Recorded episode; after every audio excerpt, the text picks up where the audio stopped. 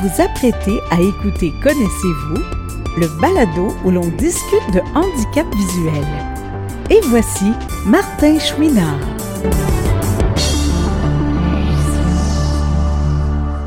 Bonjour à tous et à toutes et bienvenue au mois de novembre pour ceux et celles, bien sûr, qui écoutaient l'émission dès sa mise en ligne. Ce qui se fait hein, dans la nuit du jeudi au vendredi. Et là, nous sommes vendredi le 5 novembre. Premier petit message, n'oubliez pas de changer l'heure. Dimanche le 7, on revient à l'heure normale, hein, c'est-à-dire qu'on va reculer l'heure. Hein. à 2 heures du matin, il va être une heure et on gagne ainsi une heure de sommeil hein, pour compenser l'heure qu'on perd au mois de mars. Mais enfin, là, pour le moment, on s'en va à l'heure normale, mais ça veut dire aussi qu'il va faire noir plus, tôt le soir. Hein. Ça fait qu'on ne peut pas tout avoir non plus. Euh, deuxième petit message, on éprouve là, à l'heure actuelle des petits problèmes avec le site Internet ceux qui écoutent euh, les émissions à partir du site, ça fonctionne jusqu'à l'émission 170. Malheureusement, là, pour le moment, on est dans l'impossibilité d'ajouter les émissions. Ça devrait se régler très bientôt si jamais ce n'est pas encore fait. Euh, sinon, bien sûr, il, il existe d'autres façons euh, d'écouter les émissions parce que les émissions euh, sortent quand même sur euh, les autres plateformes.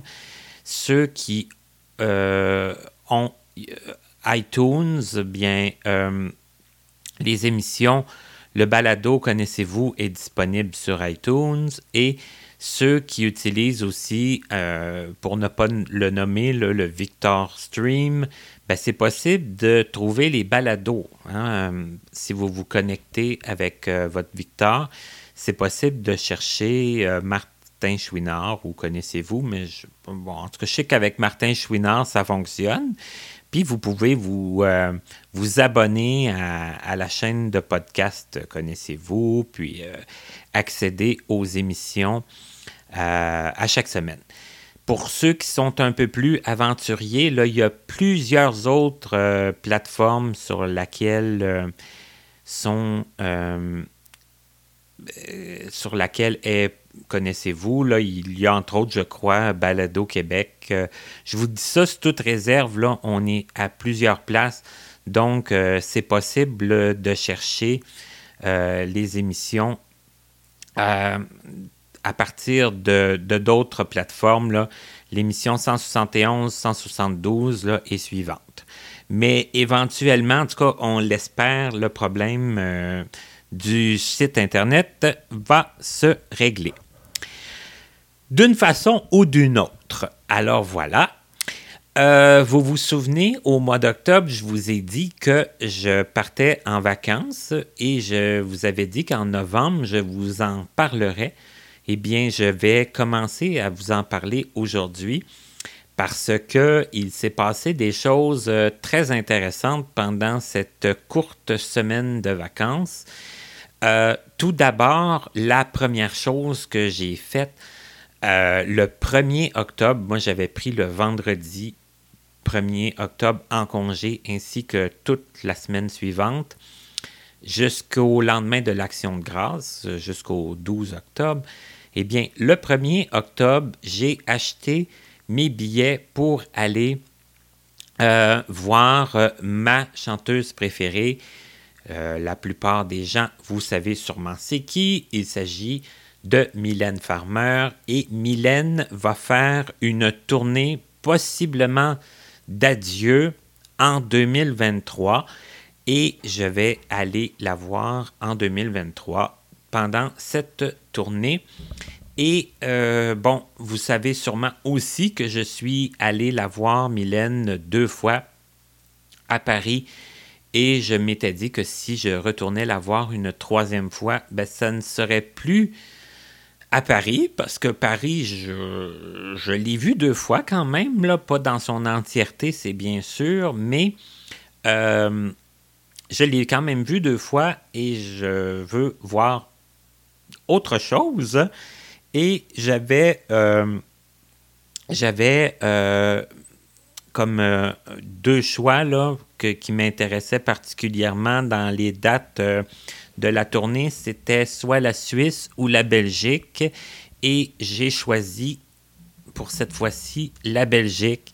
Donc, en 2023, je vais me diriger vers là-bas si bien sûr Madame la pandémie nous le permet. Mais on va le souhaiter très très fort. Et ça m'a donné une idée, c'est que dans les prochaines semaines, je vais vous parler de Mylène parce que c'est ma chanteuse préférée. Il n'y a pas tant de gens qui la connaissent et il y en a qui la connaissent euh, mal, je dirais. Alors, euh, dans quelques semaines, je vais vous faire euh, une courte biographie de Mylène et euh, ceux qui auront envie de la connaître, ben, vous saurez un peu plus peut-être par où commencer et je vais vous donner bien sûr aussi mes, mes coups de cœur secrets la concernant. Alors voilà. Donc j'ai commencé ma semaine parce que là, c'est ça, la billetterie s'ouvrait euh, en France euh, à 10 heures du matin, mais ceux qui savent calculer le, décalage horaire, nous, au, Québec, il était 4 heures du matin. Alors, pour mon début de vacances, je me suis levé très tôt pour aller me mettre en ligne pour euh, avoir mes billets, ce qui s'est très bien passé. J'ai réussi à les acheter moi-même tout seul et euh, confirmer ma transaction euh, et, et, recevoir aussi la confirmation par courriel de l'achat de mes billets. Alors ça, ça s'est très bien fait. Ensuite de ça, je me suis dirigé à Québec en train. C'était la première fois que j'utilisais les services de Via Rail. Euh, comment j'ai trouvé ça, le train? J'ai trouvé ça très intéressant, très agréable. Ce ne sera pas la dernière fois que j'utilise ce moyen de transport. Euh, j'ai trouvé ça très euh, relaxant. on avait le service à notre siège pour manger et boire. j'ai utilisé aussi le la classe affaires et la classe économique. Je suis parti en classe affaires et je suis revenu en classe économique. Et je vous dirais que, bon, bien sûr, la classe affaires, c'est un peu un luxe. Là. On a un repas chaud d'inclus, on a de l'alcool d'inclus, on a des sièges un peu plus, euh, un peu plus grands, un peu plus confortables. Mais est-ce que ça vaut la peine de payer beaucoup plus pour ça? Ça, c'est une question personnelle. Euh, mais moi, je ne regrette pas, en tout cas, puis je ne peux pas dire que je vais toujours le faire en classe économique, mais enfin, là, j'ai essayé les deux, donc euh, en connaissance de cause, là, je vous dirais que ça va dépendre. Mais je suis revenu en classe euh, économique et euh, ben, c'est pas plus mal, parce que quand on est non-voyant, de toute façon, on euh, demande l'assistance, puis l'assistance, bien, on l'a que ce soit en classe affaires ou en classe économie. Alors voilà pour ce qui est de ça. Ensuite euh, de ça, je, je, je, vous saviez sûrement aussi, je pense vous l'avoir dit, que j'ai rencontré, on s'est fait une soirée euh, un après-midi puis une soirée de, poker et euh, on a soupé euh, tous ensemble à deux reprises. Ben, on n'a pas fait le poker à deux reprises, mais en tout cas, on s'est vu à deux reprises là, des, amis. que je m'étais fait surtout de façon virtuelle. Il y en, avait deux sur les, quatre que j'ai rencontrés que j'avais déjà croisé au moins une fois. Et il y en avait deux que j'avais connus virtuellement seulement. Euh, on s'est trouvé un, endroit et une, un moyen de se rencontrer et ça a été vraiment bien, je dirais. c'est possible hein, de, se, de se connaître, de faire des, des, connaissances à distance et de transformer ça en présentiel, évidemment, quand le, la distance nous le permet et quand Madame la pandémie aussi euh, resserre un peu ses griffes. Hein? Ça fait que, voilà. La semaine prochaine, je vais vous parler d'un endroit que j'ai visité à Québec aussi, qui est très intéressant et agréable pour euh, les connaisseurs de gin, je vais vous donner ça comme, euh, comme indice, mais pour les connaisseurs de gin qui ont le goût d'apprendre comment ça se fait, le gin, et qui ont un petit côté aventurier, je vais dire ça comme ça. Mais on s'en reparle la semaine prochaine pour euh, la partie 2 de mes vacances du mois d'octobre. Et éventuellement, mais avant Noël, je vous promets euh, une petite biographie Mylène Farmer avec euh, discographie et filmographie et tout et tout. Ah! Alors, mon invité de cette semaine maintenant, une dame euh, très sympathique et très dynamique qui a accepté avec beaucoup d'entrain de participer Connaissez-vous et qui se replonge dans ses souvenirs, mais aussi nous explique de quelle façon elle a voulu se rendre utile pour la communauté des personnes non-voyantes. Cette semaine, on parle avec Lynn Robichaud. Encore une fois, cette semaine, on s'entretient avec quelqu'un que j'ai l'impression que même si on ne se connaît pas beaucoup, on s'est parlé quelques fois pour préparer l'entrevue, puis j'ai l'impression que on a plusieurs points en commun, puis que ça va être une entrevue euh, sympathique. Alors, je vous présente tout de suite mon invitée. Elle s'appelle Lynn Robichaud. Tout d'abord, bonjour Lynn. Bonjour Martin. Bonjour et merci d'accepter de participer parce que euh, comme je le disais, oui, en, se parlant, on, se rend compte que, tu sais, bon, forcément, on a des points en commun, c'est bien sûr, mais euh, moi, ça faisait un petit bout de temps que je cherchais la dame qui assistait aux assemblées générales du RAC avec les autres personnes de Québec, puis j'arrivais pas à trouver c'est qui, et j'ai fini que par trouver que c'était toi. Alors, euh, moi, c'est de là que je t'avais entendu des fois parler et euh, te manifester dans, dans, les, euh, dans les assemblées générales. Alors, ça a commencé comme ça. Mais avant d'en arriver au, RAC, j'aimerais ça qu'on commence par le tout début, que tu nous dises un peu vers quelle année tu es né et à quel endroit? Ben, moi, je suis née à Port-Cartier, sur la côte nord, à environ 80 km de cette île, euh, à l'ouest de cette île, dans le fond. Je sais pas, il y en a les plus vieux sont peut-être plus familiers en mille, là, c'est environ à 40-45 000 de là, là en, allant vers euh, l'ouest. Euh, autrement dit, moi je reste entre Bécomo et cette île, mais plus près de cette île que de Bécomo. OK. Mais c'est quand même pas, comme on dit, la porte d'à côté. non, en effet. Puis euh, moi, euh, ce qui est particulier, c'est que moi, je suis un bébé prématuré. OK. Euh, c'est-à-dire que j'étais planifiée pour le 2 juin et je suis arrivée le 12 mars. Oi, oi, oi, OK. À, 3 heures du matin. OK. c'est ça, ma mère s'est aperçue euh, qu'elle avait des contractions puis qu'il se passait de quoi de pas normal, fait qu'elle est allée à l'hôpital. C'était pas mal d'avance, là. Tu étais quasiment supposé être à, l'été puis tu es arrivé en, plein hiver. Ben oui, puis je me plais à dire que franchement, j'aurais pu me forcer là, pour naître dans- un peu plus tard. Au moins, on aurait été les deux pieds sur l'asphalte, là, mais ça. D'ailleurs, le jour de mon anniversaire, on sait jamais trop. J'ai droit à toutes sortes de températures. Des fois, il neige, des fois, il fait beau, des fois, il fait frais.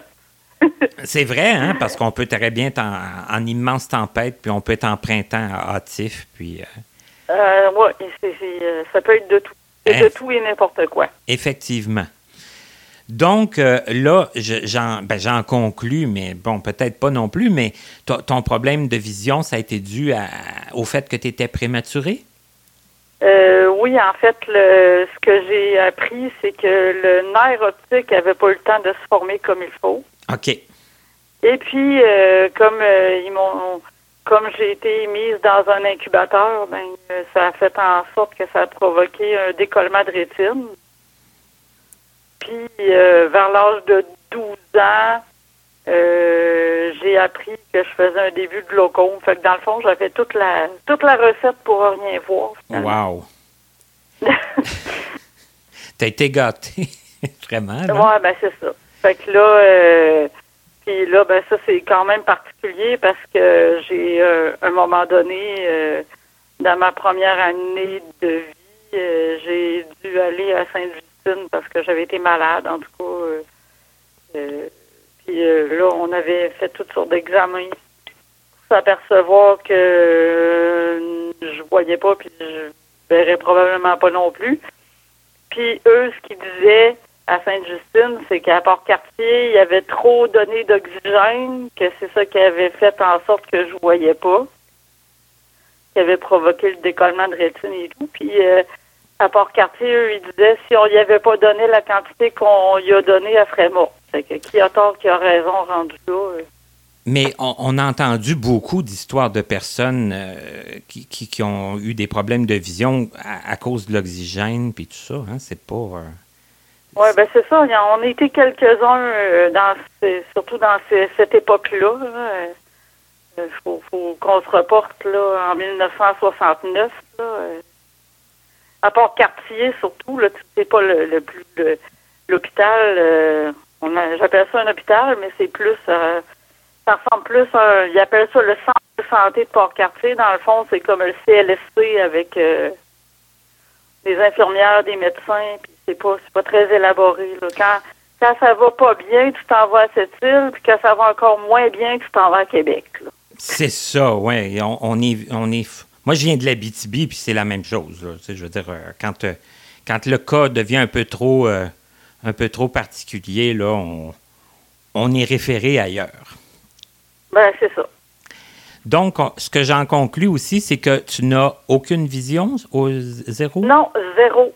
C'est euh, il y a juste à un moment donné, vers l'âge de 11-12 ans, euh, mes parents et d'autres personnes qui me photographiaient s'apercevaient que j'avais une réaction au flash euh, des appareils photo. Fait que euh, on était allé investiguer ça au CHUL parce que j'étais rendue à Québec à ce moment-là à l'école. Puis euh, on s'est c'est là que j'ai appris que je, entre guillemets, voyais, mais avec les débris de mon œil, puis que ça finirait par s'estomper.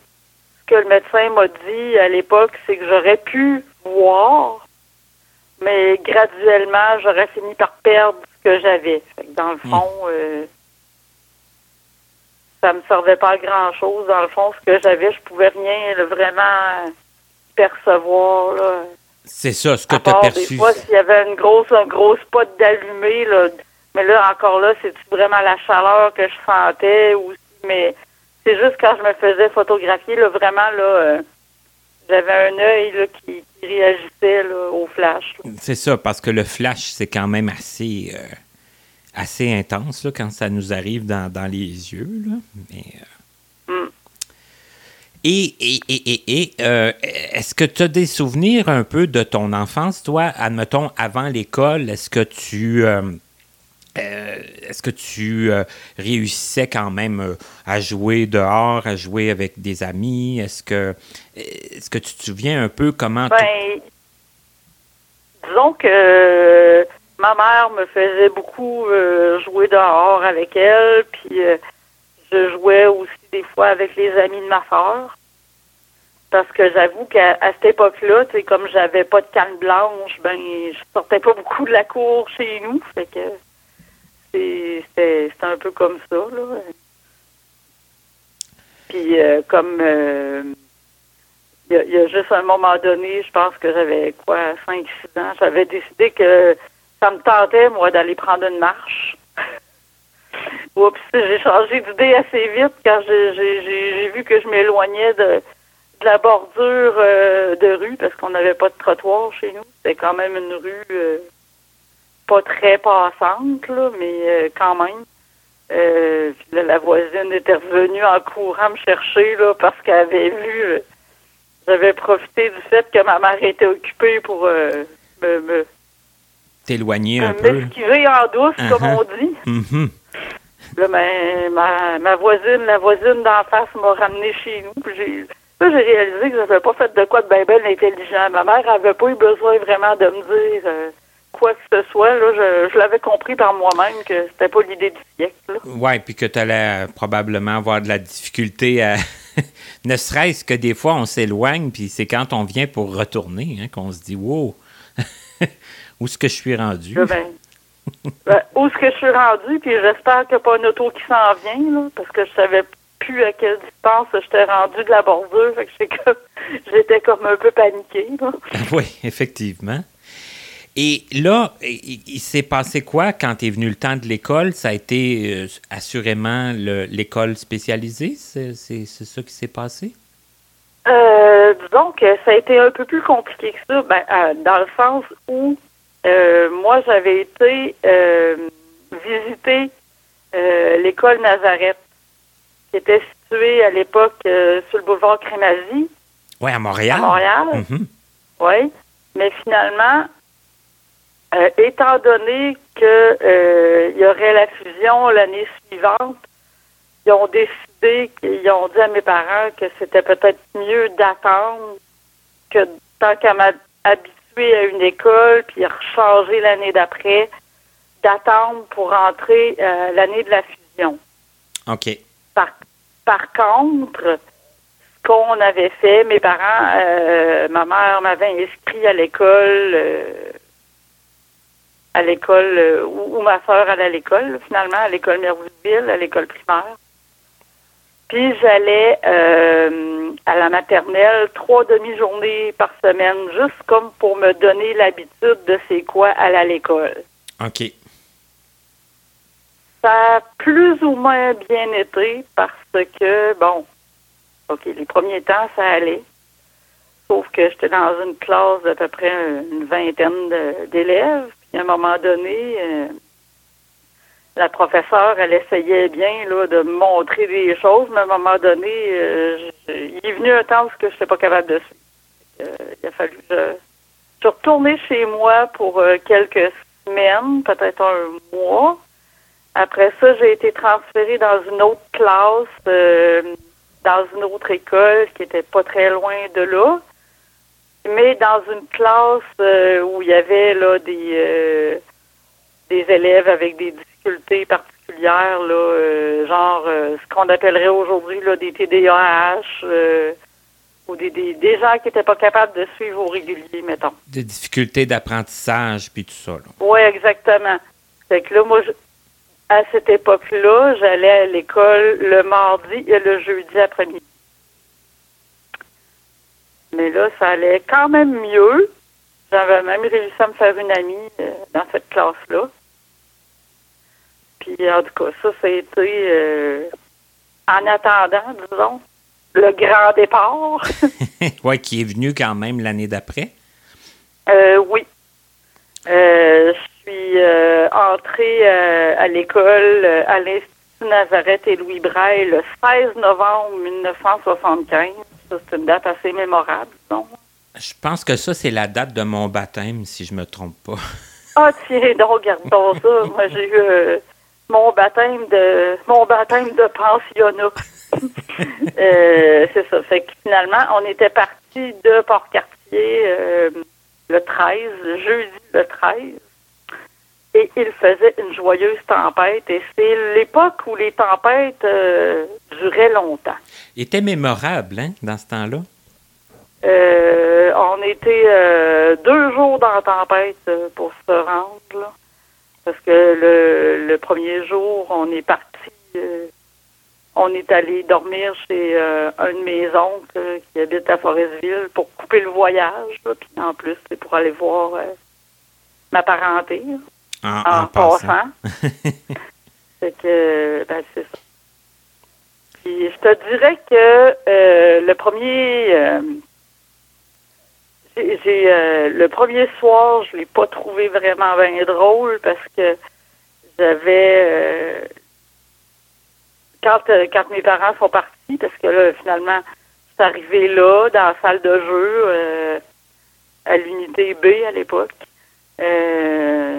Qui a changé de nom à un moment donné, s'est appelé La Volière. Je sais pas si qu'est-ce que tu as connu là-dedans. Hey, J'étais là à la volière, moi.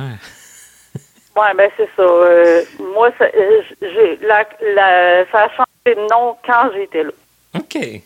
la dernière année que j'étais là. Mais en tout cas, là, on sautera pas les étapes. Là.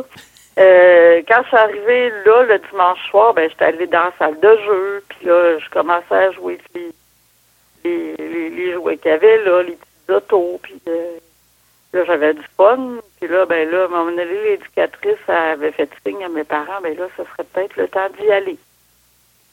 Fait que là, euh, on, on, fait nos au revoir. Jusque-là, ça allait pas si pire. Mais c'est quand c'est venu le temps d'aller me coucher, là, euh, là, je, là, j'ai bugué parce que là, j'avais j'avais été aux toilettes avant de partir de chez ma tante, là, parce que ma mère a une soeur qui habite à Saint-Hubert, fait qu'on était là. Puis là, ben, là, j'a- là, j'avais comme peur d'avoir envie d'aller à la toilette durant la nuit, puis je me dis comment je vais faire pour me rendre, je sais pas comment me rendre, puis euh, je sais pas qui va pouvoir me montrer le chemin, puis là, j'ai comme capoté, là, euh, T'avais plus de repères, là, puis t'avais plus de... non, non, là, ça marchait plus, là. Là, j'ai, parce que j'avais voulu y aller avant de me coucher au cas où, puis là, ben là, j'ai comme pété une crise parce que j'étais pas capable de, de, de faire ce que j'avais à faire avant d'aller me coucher, puis là, ben, j'étais comme, là, c'est comme, là, j'ai comme réalisé, là, où j'étais, puis qu'est-ce qui se passait, c'est comme, wow, non, non, là, là, ça, ça fonctionnait pas, là, mais j'ai fini par me calmer, mais euh, ça n'a pas été évident. Effectivement. Le lendemain, ben, ben, le lendemain, c'était tout du nouveau. Là, tu dis, bon, on va, on va essayer de suivre. Là, les autres font ça, je vais faire ça. Puis, euh, fait que là, je m'en vais à, à ma classe, là, en première année. Puis là, c'était quand même drôle parce qu'il y a une anecdote qui est arrivée qui est assez amusante. Quand je suis retournée à l'unité pour la récréation, à un moment donné, je sais pas ce que je faisais, je marchais ou je sais pas trop. Puis là, à un moment donné, il y a une fille qui arrive dans ce temps-là, c'était juste des filles dans l'unité. Puis euh, elle arrive, puis elle, elle me fonce dedans. hein. Puis là, puis moi, le beau réflexe que j'ai eu, c'est de dire Ah, regarde où tu vas. Elle me dit Ben oui, mais elle dit, moi aussi, je suis comme toi, je vois pas. Là, j'ai allumé parce que moi, avant tout ce temps-là, j'étais toujours avec des voyants. C'est ça, là. T'avais que jamais été euh, en présence de d'autres personnes non-voyantes? Non. Pour moi, c'était comme du nouveau, là. Je, je, puis pour, je, je savais que j'étais comme ça, mais j'avais pas réalisé qu'il y avait d'autres personnes aussi qui étaient comme ça, puis c'est ça que ça voulait dire. C'est C'est comme. ça, ben oui. C'est un peu étrange, là. mais- Effectivement, on, on pense pas à ça, là, tout le... ça, C'est un, changement d'univers complet, là. Ah, tout à fait, là. Là, ben, je te dirais que le premier mois, parce que dans le fond, euh, ça a été euh, assez intense, puis euh, j'ai- eu l'impression de découvrir un paquet de choses là dont, dont j'avais aucune idée. Là. C'est ça, c'était Euh, comme vraiment autres- une aventure. là. Ben là, c'est ça, tu sais, euh, d'abord, premièrement, dormir dans un dortoir, j'avais jamais fait ça. Des fois, OK, quand on allait en, en vacances, là, chez, chez de la parenté, bon, euh, peut-être que moi, ma soeur puis une cousine, on pouvait dormir les trois dans la même chambre ou euh, dans la roulotte, puis, euh, tu sais, on. C'était pas un dortoir, c'était pas. C'est ça, c'était très limité comme, comme, comme, comme autre présence, là. Oui, mais c'est ça. C'était comme pas la même chose, là. Puis, c'est ça. Puis là, la, avant que je descende chez nous pour mon premier voyage de retour, si on veut, pour le congé des fêtes, ben, une semaine avant, j'attrape la varicelle. Oh non. Oh oui! Ah. Fait que là, c'est ça, on était, euh, c'était le samedi soir, puis là, ben évidemment qu'il n'y avait pas d'infirmière sur place, ben, c'est-à-dire qu'il y avait une infirmerie, mais la fin de semaine, l'infirmière était appelée seulement s'il y avait quelque chose de particulier. Fait que l'infirmière avait été appelée, puis elle était venue euh, regarder ça, elle avait, avait constaté que c'était bel et bien la varicelle que j'avais. Qu'elle a dit euh, là, tu vas rester tranquille à l'unité euh, jusqu'à demain soir, minuit, puis quand je vais venir, je vais venir, quand je vais rentrer travailler, je vais venir te chercher. Fait que je suis allée passer la semaine à l'infirmerie pour pouvoir. Euh, puis là, même ma grosse peur que j'avais, c'était de pas pouvoir m'en aller chez nous en congé comme les autres parce que j'avais varicelle. Fait que je peux te dire que quand ça me démangeait, je grattais pas mes boutons? là, ben, évidemment, le dimanche soir, je parle à ma mère au téléphone, j'explique tout ça. Puis en plus, là, je pose un paquet de questions parce que, vois-tu, c'était mon voyage, mon premier, ben, c'était pas mon vrai premier voyage, mais c'était mon premier voyage en avion dont j'aurais connaissance. Là. j'en avais un tas de questions. Là. Eh à quelle heure on part, où c'est qu'on s'en va, puis comment ça se passe. Puis, euh, savais juste avec qui j'allais voyager. Ben, je, je savais parce que la travailleuse sociale nous avait mis en contact avec une des filles parce qu'on était trois une fille et un gars qui voyageait avec moi. La fille, on avait été la rencontrer avec ses parents. Elle était plus vieille que moi. Fait que euh, le vendredi matin, euh, tout le monde, on était à peu près un beau voyage organisé pour l'aéroport de Dorval parce qu'il y avait nous trois qui allaient à cette île. Il y en avait euh, deux, trois autres qui allaient en Gaspésie puis aux îles de la Madeleine. Fait que on s'en allait tout, euh, tout à l'aéroport prendre l'avion. Mais ça, c'est cool quand même, parce que vous étiez plusieurs. Moi, je, prenais l'avion aussi pour aller en Abitibi, mais j'étais tout seul. Le plate, ça. Oui, mais j'ai, euh, j'ai. Je te dirais que ça dépend parce que j'ai, on était trois, ça allait bien.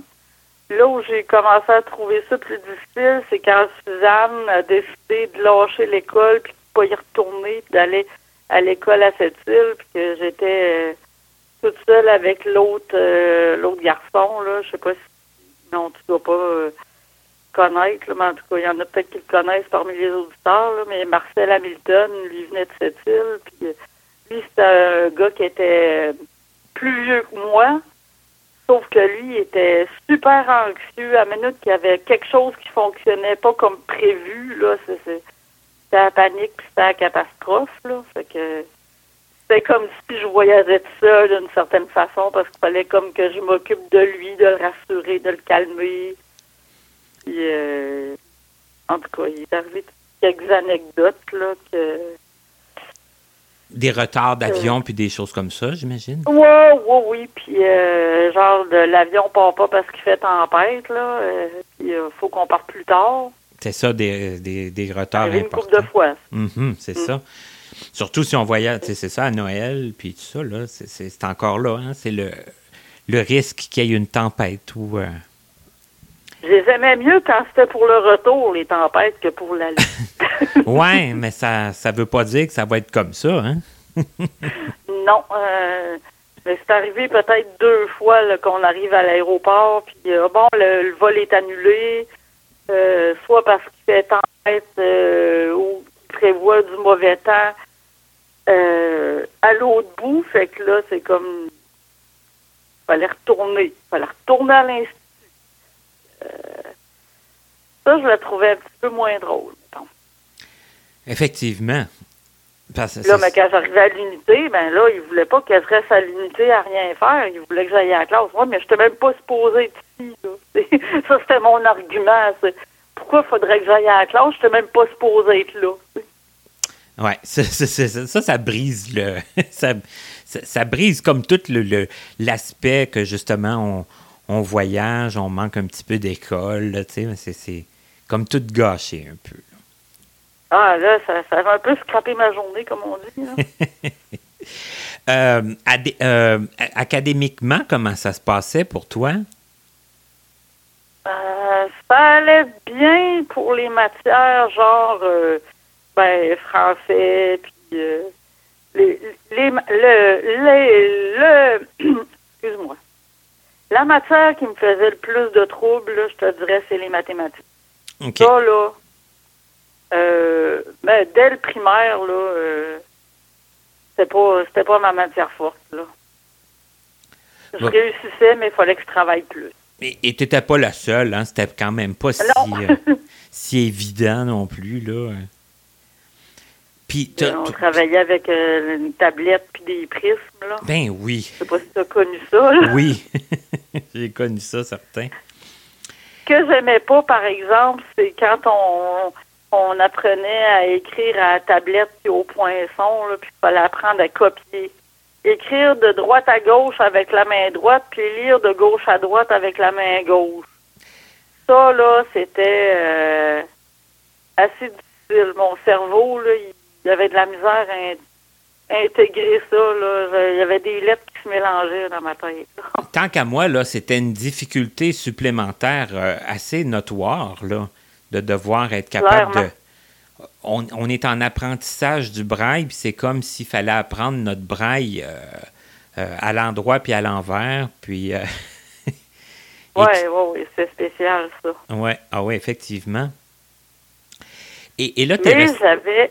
Hmm. Non, non, vas-y. Mais j'avais un très bon, un très, un goût très prononcé pour la lecture. OK. Ce qui fait que j'adorais la bibliothèque.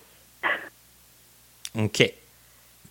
J'étais tout le temps rendu euh, assez que la, bibliothécaire, à un moment donné, c'était euh, Mme euh, Véronique Caillé. Ben oui, comme quand moi j'étais. Elle, à un moment donné, elle, s'est un peu découragée de mon cas parce que ça faisait deux fois que j'avais lu tous ses livres en braille intégrale. Elle dit, ben là, j'en ai plus à te donner. Puis les autres, ben, elle dit, peux pas te les prêter parce que c'est comme c'est des livres trop compliqués puis ils sont pas de ton âge. Fait qu'elle m'a donné une feuille avec le, le, le, fameux abrégé de base là. Fait que je te donne ça, je te donne un livre, puis elle dit ça va pas, elle dit tu reviendras me voir demain. Quand je suis allée la revoir le lendemain, c'était pour qu'elle me donne un autre livre. Euh, parce que tu avais commencé à prendre l'abrégé. oui, avant qu'on soit rendu là, euh, avec les autres dans la classe. Là, euh, j'avais comme pris de l'avance parce que moi, je, sans ça, je pouvais plus lire de livres. Moi, je me rappelle qu'il y avait un. Euh, moi, moi, j'étais pas pensionnaire, j'étais en famille d'accueil. Puis dans l'autobus, je m'étais mhm. fait un ami qui est Miguel Ross, que sûrement plusieurs connaissent.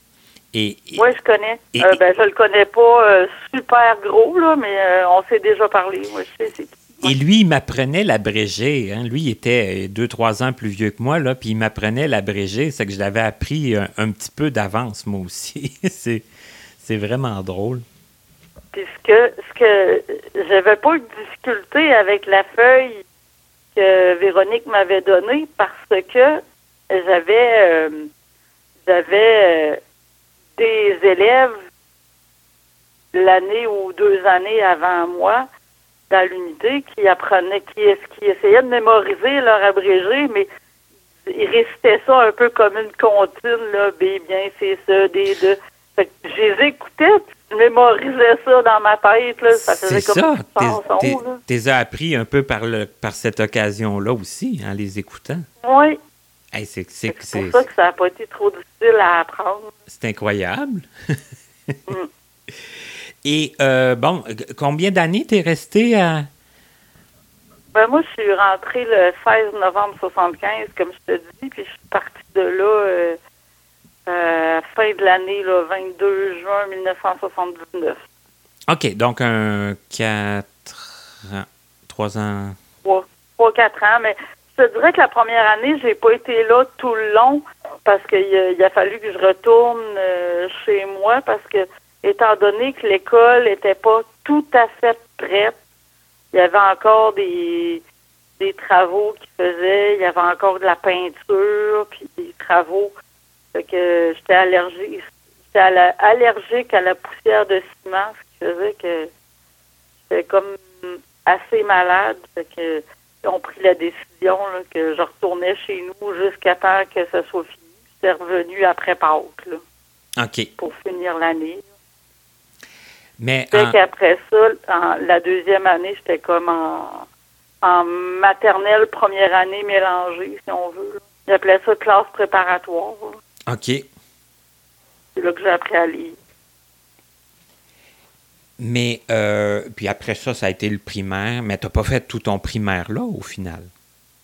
Non, non, parce que c'est ça, j'ai. Euh, il avait commencé à transférer des élèves là, euh, à Québec parce que moi, je tombais sur le territoire. Ils ont divisé la province en deux. Puis moi, je tombais sur le territoire de l'Est du Québec probablement parce que en deuxième année, ben, c'est ça, j'avais eu euh, comme enseignante. Quand je revenais de chez nous, je lui racontais toujours qu'est-ce qu'on avait, qu'est-ce que j'avais fait durant mon voyage, parce qu'elle nous le demandait, qu'est-ce qu'on avait fait de notre congé. Puis une journée, j'y avais raconté, je pense que ça, en revenant de Noël, j'y avais raconté qu'il y avait une des amies de ma soeur qui était déménagée euh, à Montréal. Sa famille avait déménagé. Puis quand j'étais allée à l'autre congé suivant, j'étais revenue en lui disant que on avait eu une ma soeur avait eu une lettre de son ami. Ça lui a donné l'idée. Elle est allée euh, visiter l'école Saint-Vincent à Québec. Puis ça lui avait donné l'idée de faire un jumelage de notre classe avec une autre classe primaire, que eux autres, ils nous avaient écrit des lettres. OK. Ça, j'avais trouvé ça génial. Puis moi, c'était Julie Mayotte qui m'avait écrit. Ah, ben oui, qu'on a, qu'on a reçu à Connaissez-vous aussi. ben oui, puis, puis c'est ça. Puis là, ben, quand on, lisait nos lettres, puis après ça, on se les échangeait. Puis là, ben, chacune, on apprenait toujours quelque chose de plus parce que les, les, élèves nous écrivaient pas toutes la même chose. que, là, quand j'étais en troisième année, là, euh, ma mère était venue euh, au mois d'octobre pour le congé de l'Action de grâce. Elle était venue chez sa sœur qui habite à Saint-Hubert. Puis, euh, elle s'était fait parler de tout ça, qu'il y avait peut-être une possibilité que je sois transférée à Québec moi, je savais qu'il y avait des élèves qui étaient déjà partis. j'avais déjà vu ça aller. que, ma mère, elle me demande, elle dit, qu'est-ce que tu penses de ça, toi? D'aller euh, à l'école à Québec, tu resterais en, famille d'accueil. À première vue, je me suis dit, ben, dans le fond, j'ai dit, il y en a qui sont allés, qui sont pas revenus. Puis de toute façon, ça, c'est un autre chose qu'il faut que je dise, c'est que moi, j'aimais pas ça. Être à l'INLB, je, même que je détestais ça, si je veux être vraiment honnête. Le pensionnaire, puis tout ça? Ah non, j'aimais pas ça pendant tout.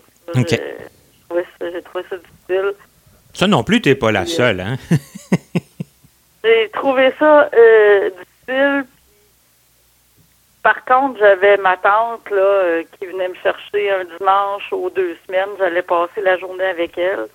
Mais elle, elle avait déjà quatre enfants. Mes, mes trois cousins puis ma cousine à s'occuper. Puis euh, les plus il y avait de, de mes cousins qui jouaient au hockey. Fait que des fois, il y avait des tournois. Fait que ça donnait pas tout le temps. Mais quand même, euh, ça faisait quand même un petit peu de sortie, comme on dit, mm-hmm.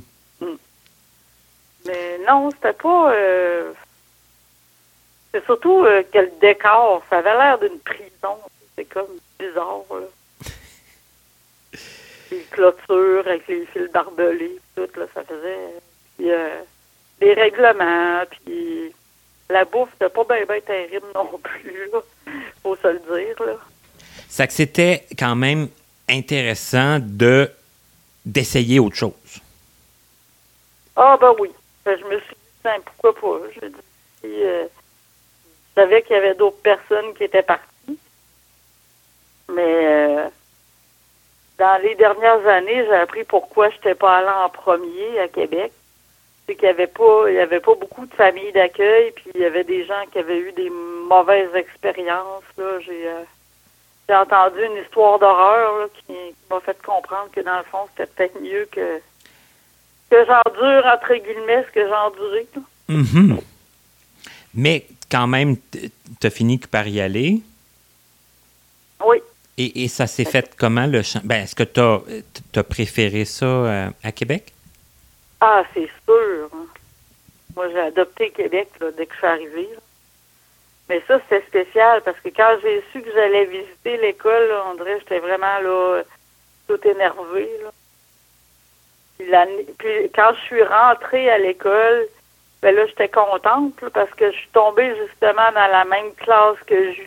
Que là, j'étais comme contente d'être dans la même classe que ma correspondante. Ben oui. Ben, elle, m'a présenté des amis, d'autres personnes qu'elle connaisse. en tout cas, je me suis fait amie avec les, les autres de la classe. Il y en a un que j'avais déjà rencontré parce qu'il y avait une espèce de d'avant-midi d'accueil. Là. Là, j'avais rencontré un de mes meilleurs amis là, qui parle toujours. Là. Ça a pris 30 secondes. On s'est mis à parler de musique puis de radio. Puis ben, ça, ça, c'était parti. C'était fait. C'est comme ça, c'était toujours connu. Là. OK. c'est cool. C'est cool puis c'est euh, rassurant, j'imagine, là, tu sais, quand on se rend compte que... Ben oui, là, tu dis... Euh, parce que oui, ma mère avait une amie qui habitait à Québec, mais elle aussi était pas mal occupée, là, puis elle était agente immobilier, fait que elle avait pas... C'était plus compliqué pour les horaires puis tout. Mais, tu sais, je savais qu'elle était là, puis euh, j'avais besoin de quelque chose, mais sinon J'avoue que l'école, ça me stressait pas. Mais au début, là, quand je suis partie là, euh, pour aller à Québec, pour me rendre à... Là, on dirait que c'est comme si tu n'avais pas allumé. Là. tu t'en vas dans une famille que tu connais pas, chez du monde que tu connais pas. Euh, là, je me suis là, j'ai ça, là, ça spinait pas mal dans ma tête. Là, il faut que je trouve des stratégies, il faut que je m'organise pour faire des amis vite. Comme ça, si jamais il y a quelque chose qui marche pas, que je trouve le moyen de passer mes messages pour être capable de parler à mes parents, puis euh, dire que ça marche pas. OK, tu pensais déjà à toutes les, les, alternatives, là. Ah, là, je commençais à, faire des plans dans ma tête, puis regarde, pour moi, là, c'était comme... Euh, c'était comme nécessaire. C'est ça, j'étais rendue plus vieille aussi. Fait que là, je me disais, regarde, faut, faut que je prévoie. Mais en même temps, je me disais, regarde, ça, devrait être correct, là. Oui, oui, on souhaite toujours que ce soit correct, mais on, on, on, on élabore quand même des, des stratégies au cas où. Ben, c'est ça. Mais finalement, ça s'est bien passé. D'ailleurs, c'est la seule famille que j'ai faite. J'ai resté là. Euh, j'ai fini mon primaire là, j'ai fait mon secondaire, puis euh, j'ai même fait ma première année de cégep. J'y allais les fins de semaine. OK. Et...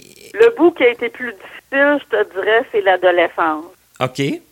Parce que quand tu fais un chum qui est plus vieux que toi, ben, c'est un peu plus compliqué parce que là, la famille d'accueil, les autres sont.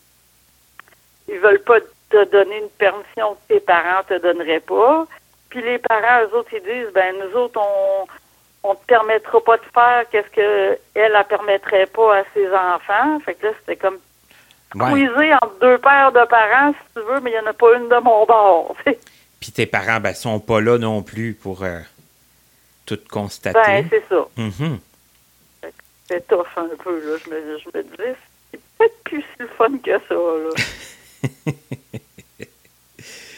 Mais quand même, tu t'en es, euh, tu t'en Mais es, quand sorti. même. tu t'en es tiré. ça, Ah oui.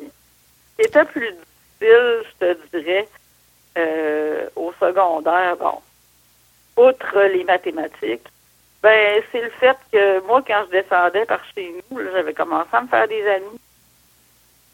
Et puis, comme j'étais la seule personne non-voyante, je trouvais que c'était plus facile que quand j'étais intégrée euh, à Polyvalente. Je me disais, parce que à Polyvalente, on est on rentrait là en secondaire 1 et 2, on était dans parce que cette polyvalente-là, polyvalente de Charlebourg, euh, les gens rentraient au secondaire, les élèves rentraient en secondaire 3.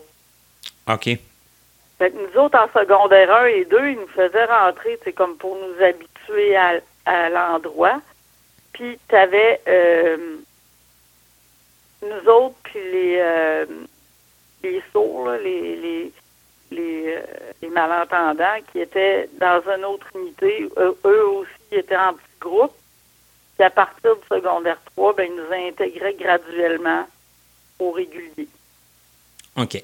La première année, c'était, euh, je pense, c'était français, enseignement religieux, puis euh, choix de carrière. Rendu au secondaire 4, ben, il ajoutait histoire. Mais moi, j'avais décidé que je voulais aussi avoir mon cours d'anglais intégré parce que moi, j'avais de la facilité en anglais. faut dire que ma mère, sa langue maternelle, c'est l'anglais. C'est que je suis habituée, là, euh, d'écouter la radio ou la télé en anglais. Fait que je me disais, je voulais être intégrée en, en anglais. Il a fallu que je me batte un peu pour, mais j'ai réussi à l'obtenir. Et ça a bien fonctionné? Ça a bien fonctionné. C'est sûr qu'au début, euh, évidemment, comme j'avais été en...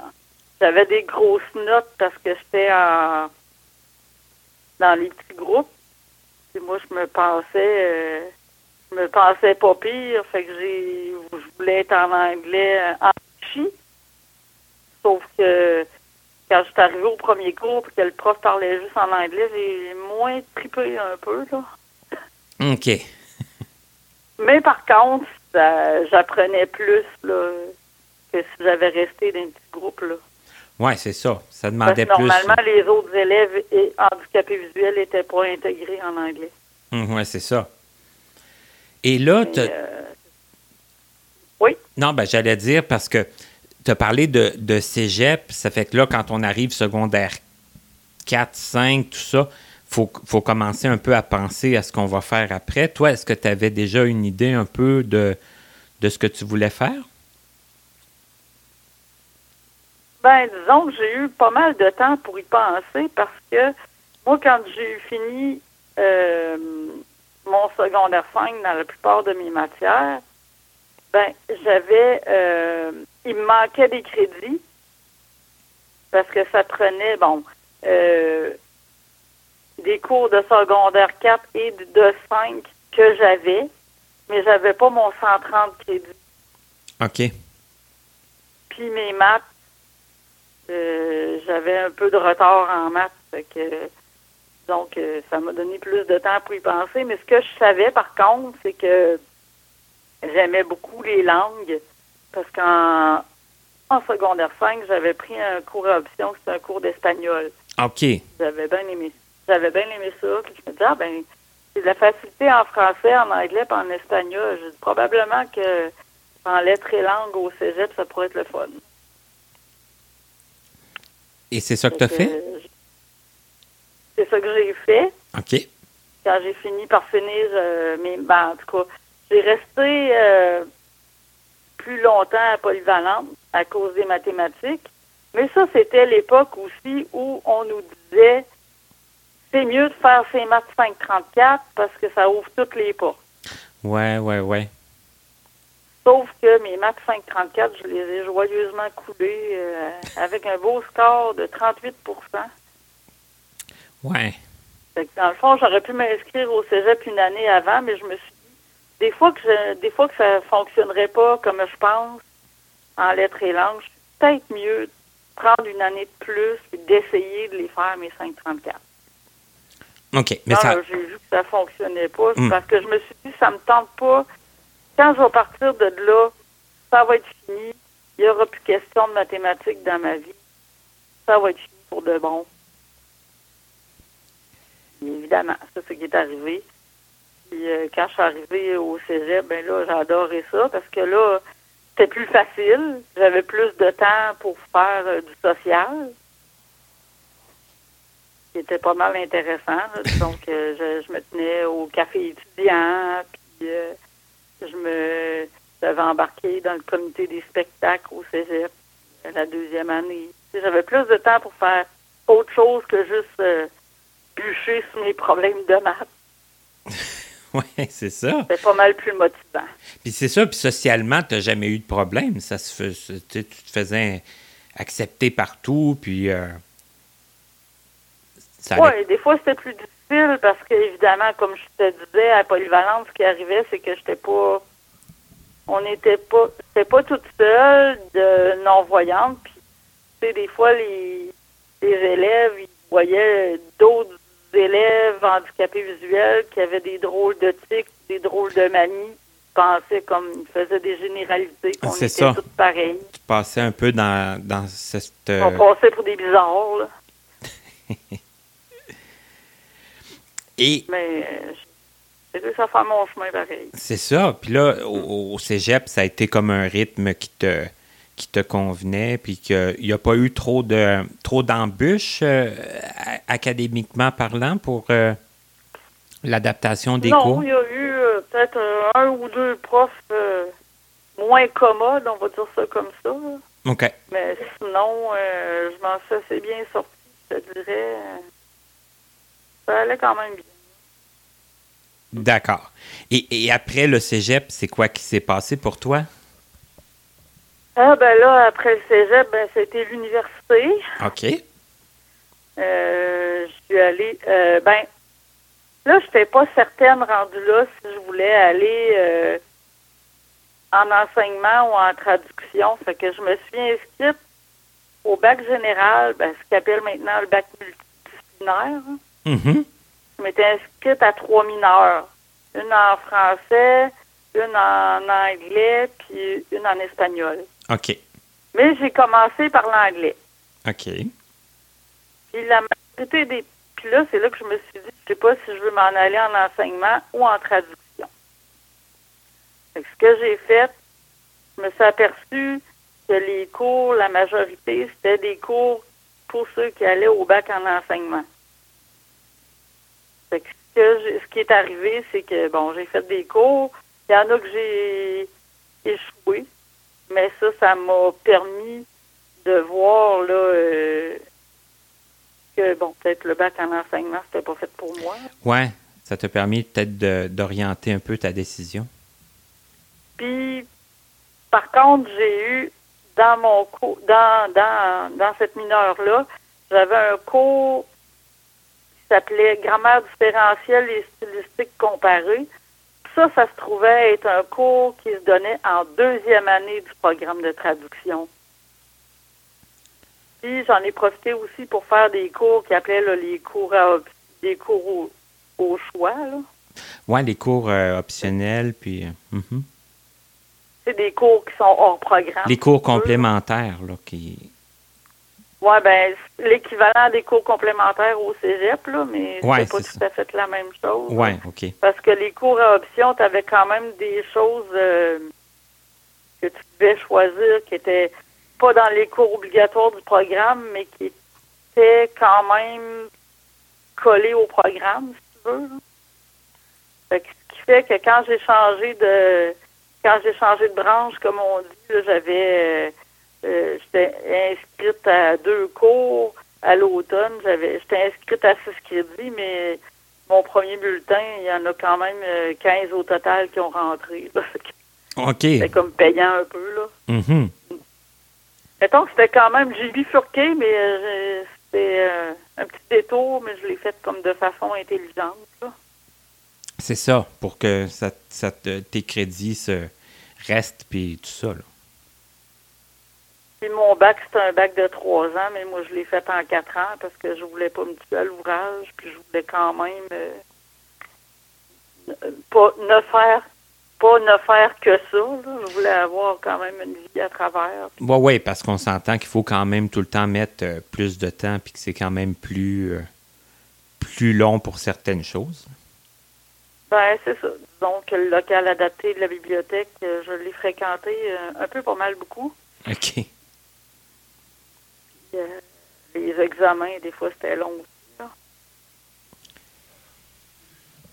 Et non, ça c'était spécial pareil. Quand je rentrais à l'université, je trouvais donc que c'était grand, puis les corridors, les pavillons, Seigneur, je trouvais ça euh, je trouvais ça particulier, mais j'ai passé à travers, puis c'était drôle parce que quand mes parents étaient venus euh, après ma durant ma première session, ils étaient venus visiter. J'avais envoyé, euh, j'avais amené mon père avec moi. J'ai dit on va aller faire un peu de on va aller se promener. J'ai demandé à ma mère, on avait été magasiner, puis était en train de, de ranger mes vêtements, puis de faire du classement euh, dans des choses. Euh, j'ai demandé, j'ai dit, t'as pas besoin de nous autres? J'ai dit, on va aller prendre une marche. j'ai amené mon père marcher dans les fameux tunnels.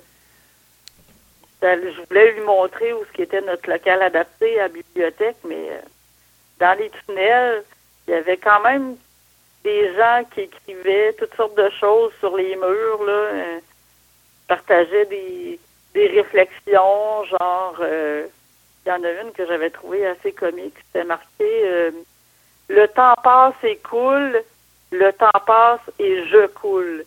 Oh. toutes sortes de choses comme ça. Puis à un moment donné aussi, tu avais fameuse le fameux euh, le, le, poulet qui traverse la rue en anglais, là, de Chicken Cross the Street, avec toutes les conjugaisons possibles au passé, au présent, euh, à l'infinitif, à l'imparfait, tous les temps de verbe que tu veux. Là. Il y avait quelqu'un qui avait écrit ça. Euh, ça, ça avait été assez amusant. C'est vraiment drôle. Ton père, il te faisait des lectures de ça? Ben oui. il me disait ce qu'il voyait, puis on avait du fun avec ça. Et euh, qu'est-ce qui s'est passé après l'université? Euh, après l'université, ben là, ça a été euh, la recherche d'emploi. Ben, premièrement, la recherche d'un appartement parce que, vois-tu, j'habitais en résidence quand j'étais à l'université. Mais là, c'est ça, j'avais. Euh, j'étais en couple à ce moment-là, fait que j'étais partie euh, habiter temporairement dans le logement de. Euh, ça, c'est un peu particulier parce que c'est c'est un ex qui est devenu une ex. OK. Parce que c'est une personne trans. Oui. Puis, bon, c'est ça qu'au début, c'est pas clair, ça s'est révélé plus tard, mais j'avais un petit doute sur quelque chose, mais euh, c'est ça. Euh, elle, elle veut toujours qu'on réfère les choses qu'on a vécues, même avant sa transition, pour elle, elle, elle, voit au féminin. Euh, on habitait ensemble en attendant que je me trouve un logement. Elle, elle habitait dans un deux et demi. Fait qu'à deux dans un deux et demi. c'est pas grand. C'est pas évident. Euh, ben c'est ça. L'été, ça faisait deux étés que j'allais habiter là parce qu'évidemment que les, ce qui arrivait souvent, c'est que on se faisait euh, évacuer, si tu veux, évincer de notre pavillon pour l'été ou le mieux parce qu'ils louaient nos chambres à des touristes ou à des gens qui venaient pour des rendez-vous médicaux. Puis euh, eux, ils habitaient, ça leur faisait une chambre pour la nuit. Je pense que ça leur donnait 20 dollars la nuit, quelque chose comme ça. OK, mais vous autres, vous pouviez comme plus. Il fallait déménager. Mhm. J'avais déjà fait ça euh, deux ans de suite, déménager dans un autre pavillon, là, aux parents. Là, je m'étais dit, ben là, tant qu'à déménager, euh, je vais aller euh, habiter avec cette personne-là, avec euh, Andrea aujourd'hui. Fait que là, c'est ça. Euh, Puis en même temps, mais comme c'est une personne qui avait des, euh, des difficultés physiques, ben ça me permettait de donner un coup de main pour certaines tâches à l'appart, là, genre faire la vaisselle ou des trucs comme ça. Puis comme elle restait proche d'une épicerie, ben moi j'allais faire l'épicerie à pied. Là, ben c'est ça. Quand j'ai ça, c'était ça. Puis quand j'ai fini l'université, ben j'avais laissé mes mes choses en, en, entreposage là, au pavillon. Sauf qu'à l'automne, euh, c'est sûr que fallait que je me trouve une façon de me trouver un autre un autre appartement, un autre logement, parce que là, euh, ça aurait été compliqué. Là, euh, j'aurais pas pu rester mes affaires là indéfiniment. Puis ton premier logement, ça, ça, c'est bien. J'avais trouvé un logement, mais que finalement, ça n'a pas fonctionné. C'était une personne qui louait son logement, mais qu'à la dernière minute, euh, j'ai pas trop su c'était quoi la raison, mais elle déménageait plus. OK. je restais là encore un bout de temps, sauf que le, le voisin d'en face, il déménageait. OK. Fait que moi, j'ai traversé le corridor. fait que je me suis retrouvée euh, au logement d'en face que j'ai habité pendant 16 ans. Oh, quand même. Quand même. Moi, j'avais dit, je vais, j'avais dit, je vais, je, vais, finir ton bail, puis on verra, là. Euh, j'avais rencontré les propriétaires, puis je dis, regarde, ils m'avaient demandé si je voulais prendre un bail de novembre à novembre. non, j'ai dit, on va y aller de novembre à, février, parce que je savais qu'il y avait quand même euh, un vieux euh, vieil immeuble, puis des fois, il y avait des, petites surprises qui arrivaient. Je dis, on va voir euh, si je suis bien, puis euh, s'il n'y a pas trop de choses tout croche qui se passent. Mais comme je suis pas une fan du déménagement, c'était pas parfait, mais je me suis dit, tiens, vais rester, finalement. OK. C'était dans, dans, un demi-sous-sol, puis comme je te disais, j'étais comme à deux minutes à pied d'une avait pas de rue à traverser, c'était comme l'idéal. C'est ça, là, pour les commodités, c'était quand même pratique. C'était assez parfait. Sauf que là, évidemment, il est arrivé des choses qui ont fait en sorte que j'ai déménagé.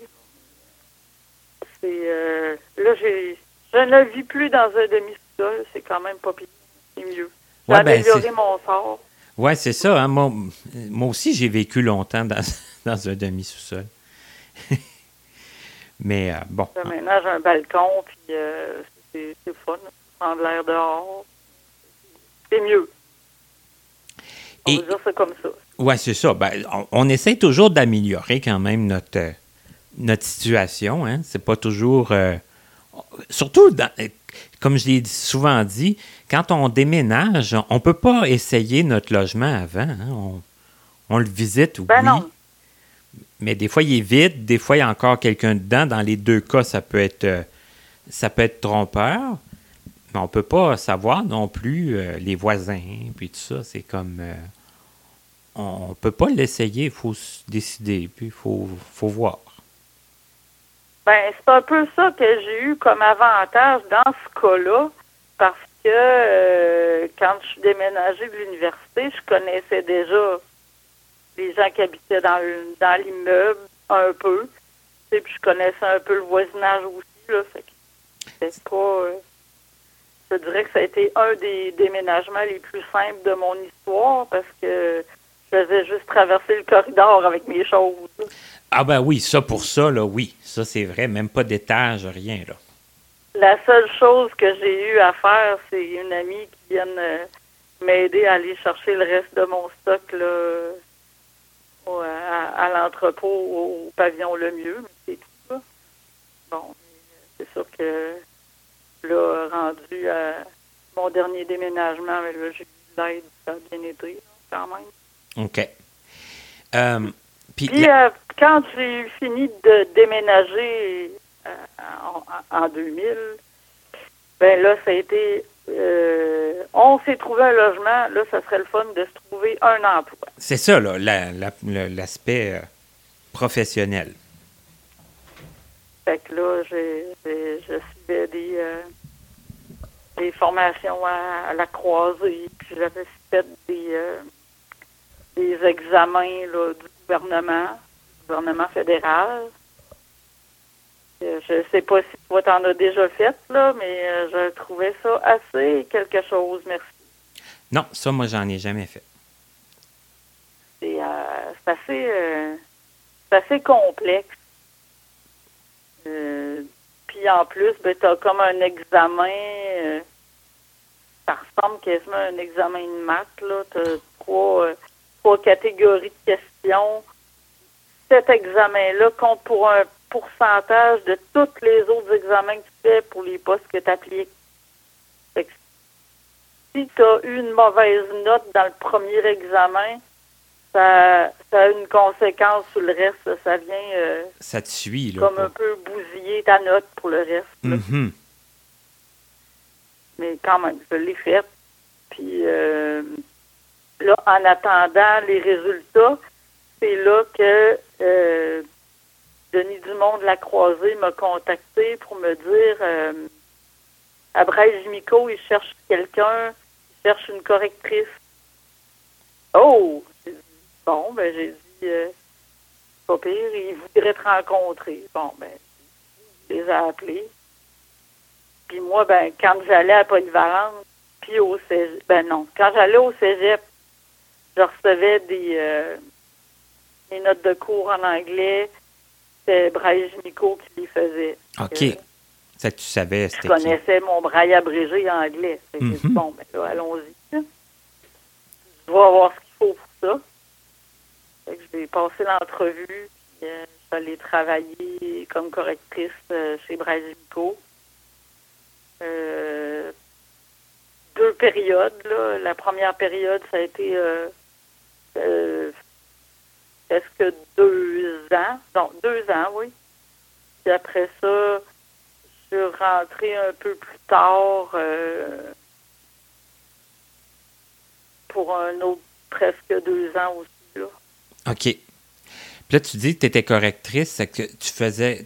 Est-ce que tu, tu lisais des livres qui avaient déjà été transcrits par quelqu'un d'autre, puis tu t'assurais qu'il n'y ait pas d'erreur? C'est- C'est-tu comme ça que ça. Ouais, je m'assurais qu'il n'y ait pas d'erreur. Ben, surtout comme pour euh, les, les livres de maths. Là. Bon, ça a servi au moins à ça. Je connaissais mes symboles, puis je connaissais mes formules. J'étais capable de voir s'il y avait des erreurs là.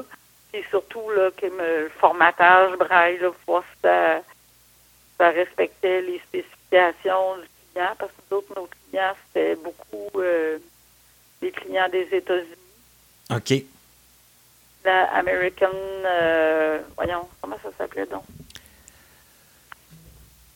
Oh, mon Dieu. Ah, euh, je perds le nom, là, mais en tout cas, on avait aussi euh, des clients au Texas, puis euh, c'est ça, on avait c'est ça, mais très. une formation, là, pour euh, nous expliquer, là, comment euh, faire les livres, là. Alors, et la American Printing House for the Blind, bon, ça me revient. Voilà, OK.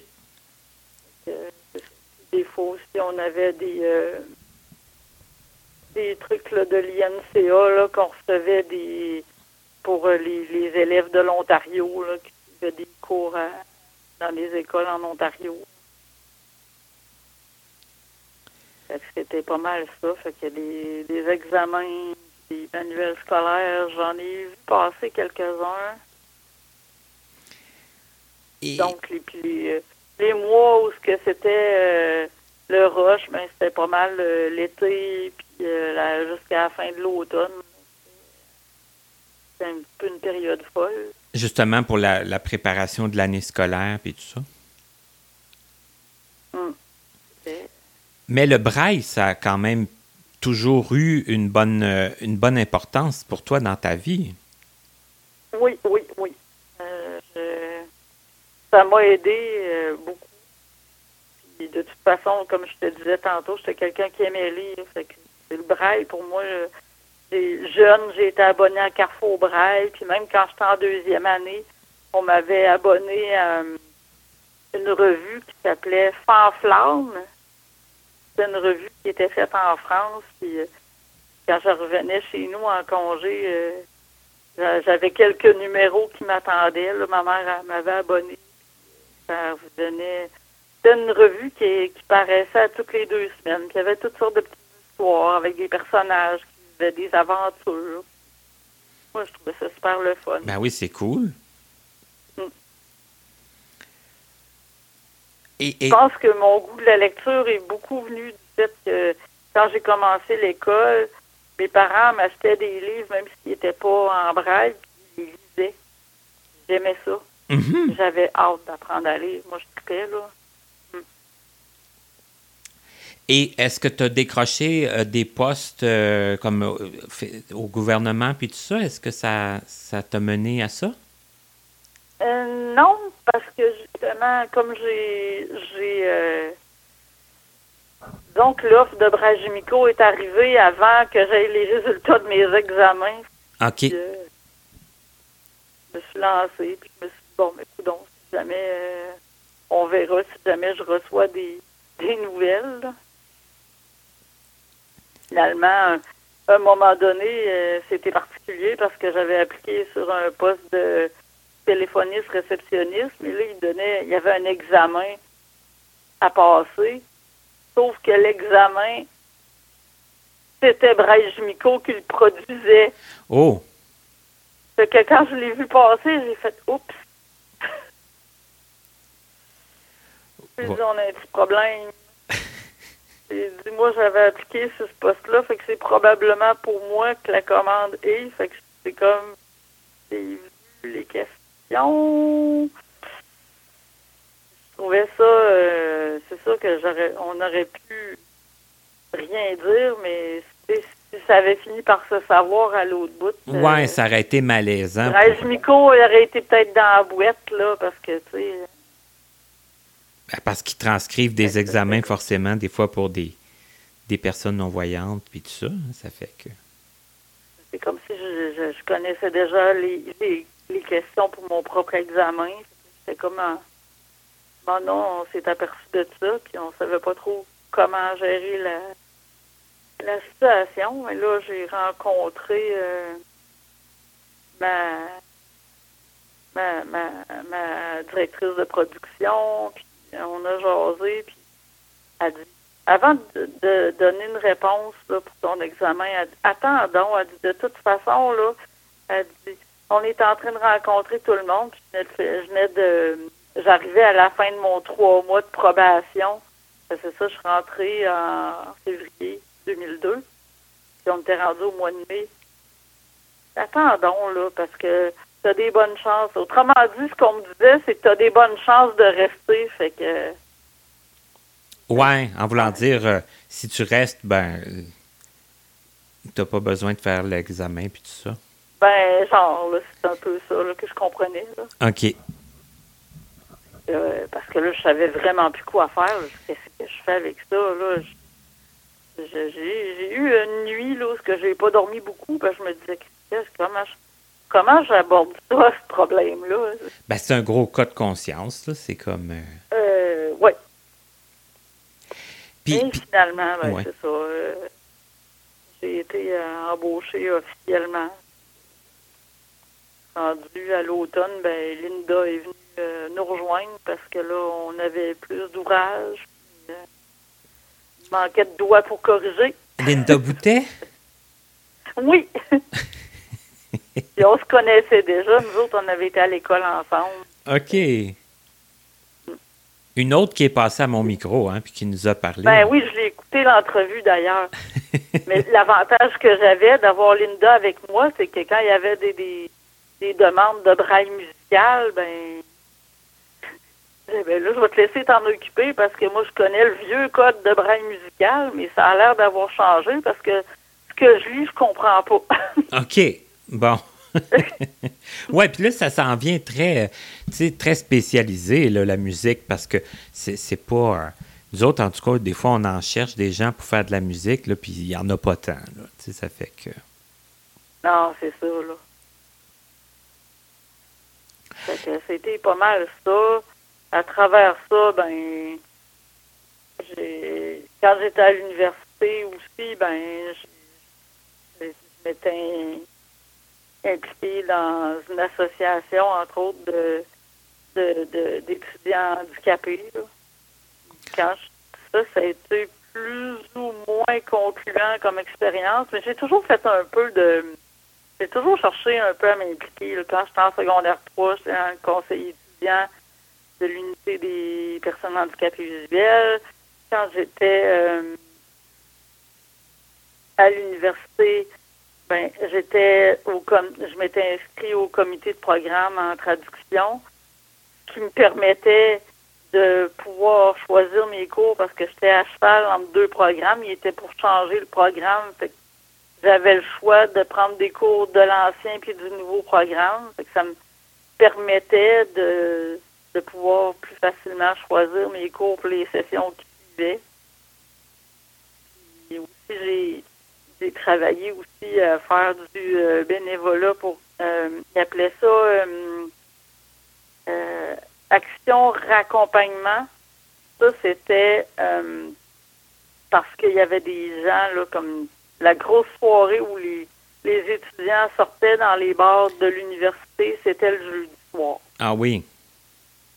Puis, ils voulaient, il y a des étudiants qui ne voulaient pas retourner. Euh, dans le fond, c'était comme un genre d'opération des rouges, si tu veux. Là. OK, mais tout le long de. Ben, ouais, il y avait des bénévoles qui raccompagnaient les étudiants chez eux avec leur, leur voiture. Fait que il y avait des bénévoles qui étaient à, à, la centrale, si tu veux, au local pour prendre les, appels puis les demandes.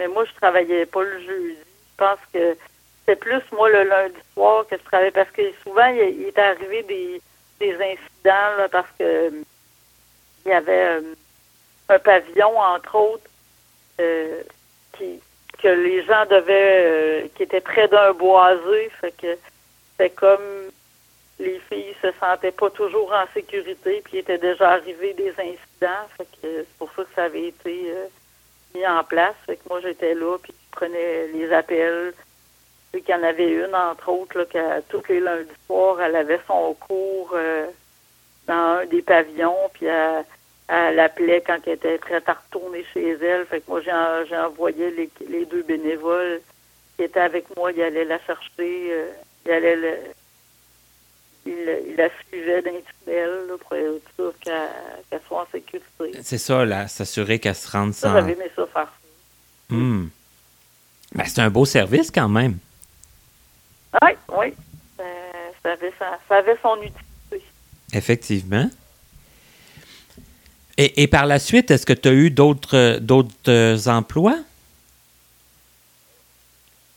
Euh, ben, c'est pas des, des emplois réguliers, c'était plus des, des choses occasionnelles, là, comme à un moment donné, j'ai déjà eu euh, j'avais une amie avec qui j'étudiais dans le temps qui était handicapée visuelle elle aussi et qui avait quand même une bonne vision. elle des fois, elle avait des contrats de traduction, puis elle avait besoin de quelqu'un pour réviser ses traductions. Fait que je pas dit contrats comme ça, là, à la pige, là. C'est pas arrivé tellement souvent, Et tu t'es beaucoup... C'est quand même long. Oui, c'est ça, hein? Et tu t'es quand même impliqué beaucoup euh, au niveau du braille, euh, je crois, dans, dans des comités euh, pour le braille? Oui, ben en fait, c'est ça. ben, moi, en fait, pour ceux qui ne sauraient pas, je suis secrétaire au conseil d'administration du regroupement des personnes handicapées visuelles de région 0312, c'est-à-dire Québec et Chaudière-Appalaches. Puis, je suis je fais aussi partie du comité euh, pour euh, accès aux conditions de vie décente. Ah oui, OK. On parle beaucoup de, de revenus, d'éducation, puis d'emploi, justement.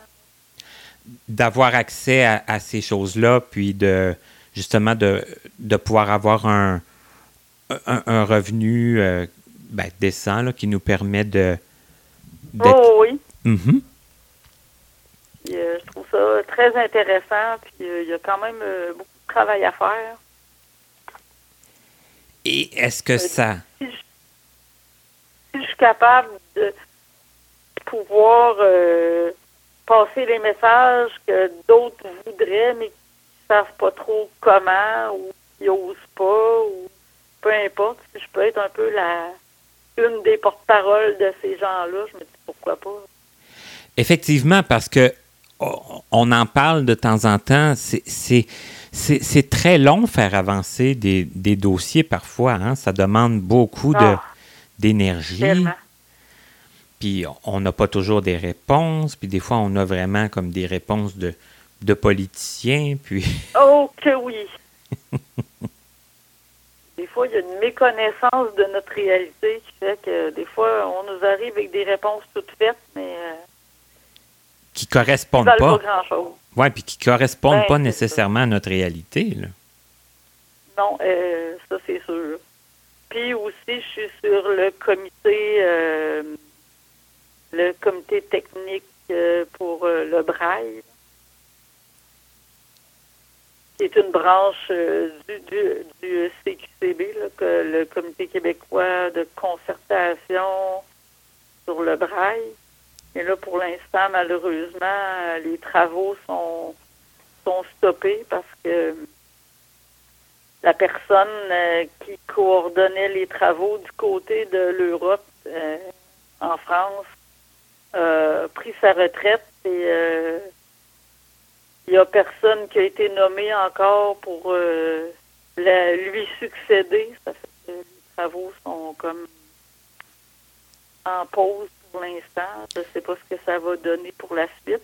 Euh, Est-ce que c'est sur ce comité-là que vous, vous parliez de, de, la, de, de, la refonte des, de la réforme du braille abrégé, oui. OK, d'accord. Parce que c'est vrai que ça me semble que ça faisait un bout que j'en avais pas entendu parler. Oui, mais c'est ça. On a travaillé fort là-dessus, mais euh, c'est pas euh, c'est pas une tâche évidente parce qu'il faut euh, faut trouver quelque chose qui va euh, qui va être uniforme comme on dit que les gens vont tous être d'accord puis c'est là des fois où ça accroche. Et si c'est comme pour le CBFU en tout cas. oh mon dieu. Tu me rappelles des souvenirs. ça avait été ça avait été quand même assez compliqué, assez long et assez compliqué. Oui. Et pour l'abréger, ben, j'ai comme un peu l'impression que ça risque d'être. Euh, ben, en tout cas, ça fait déjà un bout de temps que vous travaillez là-dessus quand même. Puis là, si. Euh, oui, ça fait quand même un très bon bout de temps. Ben, premièrement, nous autres, on avait, on avait commencé des travaux. Puis nous autres, on, le trouvait bien beau, notre abrégé, mais. Euh, donc, quand on a présenté ça à nos amis euh, de l'autre côté de l'océan,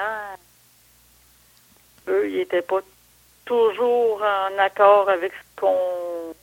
Ils n'avaient pas la même vision nécessairement des choses. Là. Ils trouvaient pas ça si beau? non, il y avait des euh, il y avait des questionnements. C'est sûr qu'il y, a des choses avec lesquelles ils étaient d'accord, d'autres moins. Là, bien évidemment, la pandémie est arrivée, c'est ça ça n'a pas aidé les choses, parce que ça a fait qu'on a eu plus des, des rencontres par conférence téléphonique. Ça, c'était plus, euh, plus rock'n'roll un peu. Ouais, hein, j'en doute pas. Des problèmes de communication, des fois, oups, euh, la ligne coupait, il fallait rappeler. Euh, juste tout ça pour dire que là, je connais pas la suite des travaux. Je sais pas du tout euh, que, que sera l'avenir de ce côté-là. Quand ça va reprendre et tout et tout? J'en ai aucune idée. Euh, moi, les derniers courriels que j'avais eus, c'était qu'il y aurait une relance à l'automne pour savoir euh, ce qui se passerait de l'autre côté, mais j'ai rien pour l'instant j'ai pas de nouvelles de quoi que ce soit. C'est ça, l'automne est entamé, puis c'est pas euh, c'est pas reparti. Non, peut-être qu'ils ont peut-être qu'ils ont des choses euh, d'autres problématiques de leur côté, je sais pas du tout. Ça va être à suivre. Et, hum. Et, tu disais, bon, la pandémie, c'est sûr, ça a été beaucoup euh, les réunions euh, par conférence, télé, ben, en tout cas par des moyens technologiques. Toi, est-ce que tu es très technologique? Est-ce que c'est quelque chose que, qui, te, qui te plaît, ce côté-là? Ou... Ben, je te dirais, suis technologique, mais peut-être pas autant que d'autres. Disons que je suis pas je suis pas tout à fait encore rendu à l'idée d'avoir un iPhone, mais par contre, j'ai un ordinateur, je suis capable de me servir d'Internet. Puis, euh, les courriels, puis tout ça. Les courriels, ça va, mais euh, téléphone intelligent, je suis pas encore. Parce que je me dis, euh, ben ça c'est moi, là, probablement que je me dis, ben là, c'est parce que si j'ai juste un cellulaire comme téléphone, ça va m'obliger à être disponible tout le temps puis je vais devoir être toujours avec le téléphone ouvert. Puis, oui, si je le fais... ferme, faut pas que je le ferme trop longtemps parce que du monde qui vont s'inquiéter. Qu'est-ce passe? On te rejoint pas. Tu fais bien d'y penser parce que c'est vrai que c'est comme ça. Je veux pas être esclave de mon téléphone. c'est tellement vrai que c'est comme ça parce que les gens ne comprennent pas pourquoi quand on répond pas. Ou quand on répond pas à un message, euh, un texto. C'est fou. Et moi, je suis quelqu'un qui aime ça, des fois, pouvoir décrocher. Là. Des fois, là, euh, je... des fois, même avec mon, mon vrai téléphone, mon téléphone fixe, ça m'arrive de filtrer. J'écoute mon répondeur, puis si je, si je sens que c'est quelqu'un qui m'appelle pour de quoi de vraiment important, je vais décrocher, puis d'autres fois, je vais dire, gars, alors, je me repose, puis je rappellerai plus tard. Des fois, j'ai tendance à filtrer un peu, surtout surtout dernièrement, vu qu'on avait des élections, euh, comprendra que euh, si voulez voter pour euh, je, Parti libéral, faites-le un, conservateur, faites-le hmm. deux. Ça, j'en ai eu quelques-uns, fait que... des sondages téléphoniques, là, puis des toutes sortes d'appels. Ah. Ah non, là, c'est un peu too much, là. Puis, qu'est-ce que tu fais pour décrocher? Est-ce que tu fais encore de la lecture? Tu disais que tu aimais beaucoup la lecture. Est-ce que tu en fais encore? Est-ce que tu... Euh, J'ai un peu délaissé ça. Par contre, je... bon, j'écoute la radio, j'écoute beaucoup de musique parce que ça... C'est assez amusant. C'est que j'ai un de mes amis qui avait un ordinateur euh, un, ami non-voyant, ben justement celui euh, qui était dans la même classe que moi la première année que je suis arrivée à Québec, ben lui, il m'a donné son ordinateur parce qu'il s'en était acheté un autre. Euh, la chose intéressante et amusante là-dedans, c'est qu'il y avait plein de musique dedans. Comme on a pas mal les mêmes goûts musicaux, mais je m'amuse. J'ai même pas fait le tour encore de tout ce qu'il y a là-dedans. Il y en a, il y en a là, de, pour tous les goûts. Ça que ça te permet justement de d'aller explorer tout ça. Ça permet de s'évader et de se dire, ben, dans ce temps-là, il n'y avait pas de COVID. C'est vrai, hein, parce que la COVID, ça a été quand même quelque chose d'assez. Euh, ben, je dis, c'est même pas terminé. Hein, on n'est pas encore, euh, on n'est pas encore sorti de l'auberge, comme on dit. Ah non, regarde, puis je commence à peine à digérer le passeport vaccinal. Fait que regarde. je pense que j'ai pogné mon, mon point de rupture, là. Euh, c'est sûr que des fois j'avais des hauts et des bas, là, mais là, on dirait là, que là, j'ai comme pogné le point là, où je décroche. Là. C'est comme un peu trop intense. Mais c'est quand même très important ce que tu dis. Hein? Il, faut, il, faut trouver le moyen de décrocher, de mettre ses limites, de dire bon, ben là, je, je, je, je fit mes appels, je, je, prends du temps pour moi. Je, parce qu'il y a beaucoup de gens qui le font pas, puis qu'à un moment donné, ça devient. Euh, ça, devient intense, ça devient euh, même des fois ingérable. Ça fait que oui, à un moment donné, la santé mentale, euh, malgré des fois que je, réussis à décrocher, des fois, euh, j'essaie de surveiller pour être sûr de pas euh, de ne pas, de pas, de pas me perdre là-dedans. Ben, il faut y voir. il, faut y voir avant que, qu'il soit trop tard, comme on dit. Comme... Ah, c'est ça. Il faut trouver des moyens. Puis, euh, ben, c'est ça. J'ai un copain, puis de temps en temps, ben, il vient me voir. Puis, quand c'est pas lui qui vient me voir, ben, moi, je vais chez lui. Puis, lui, il reste. Euh, euh, il reste dans un. Ben, il reste. C'est quand même dans Québec, là. Mais c'est un petit coin, là, où c'est plus. Euh, puis il reste proche de. sur le bord de l'eau. Fait que, il, il, s'est acheté un chalet a converti euh, en maison habitable à l'année. Là. Il a fait des travaux pour rendre ça habitable à l'année. Ce qui est amusant, c'est que c'est pas loin d'où j'habitais en famille d'accueil. Fait que les premiers temps que j'allais là, c'était quand même assez drôle parce que je passais dans des coins que je connaissais. C'est ça, c'était des coins qui t'étaient euh, familiers, là, que tu... Ben oui, ça faisait étrange, là. Euh, est-ce que est-ce qu'il y a autre chose que tu voudrais nous parler, Lynn, ou si on, on, a fait un peu le tour de, de, ton, euh, de ton parcours?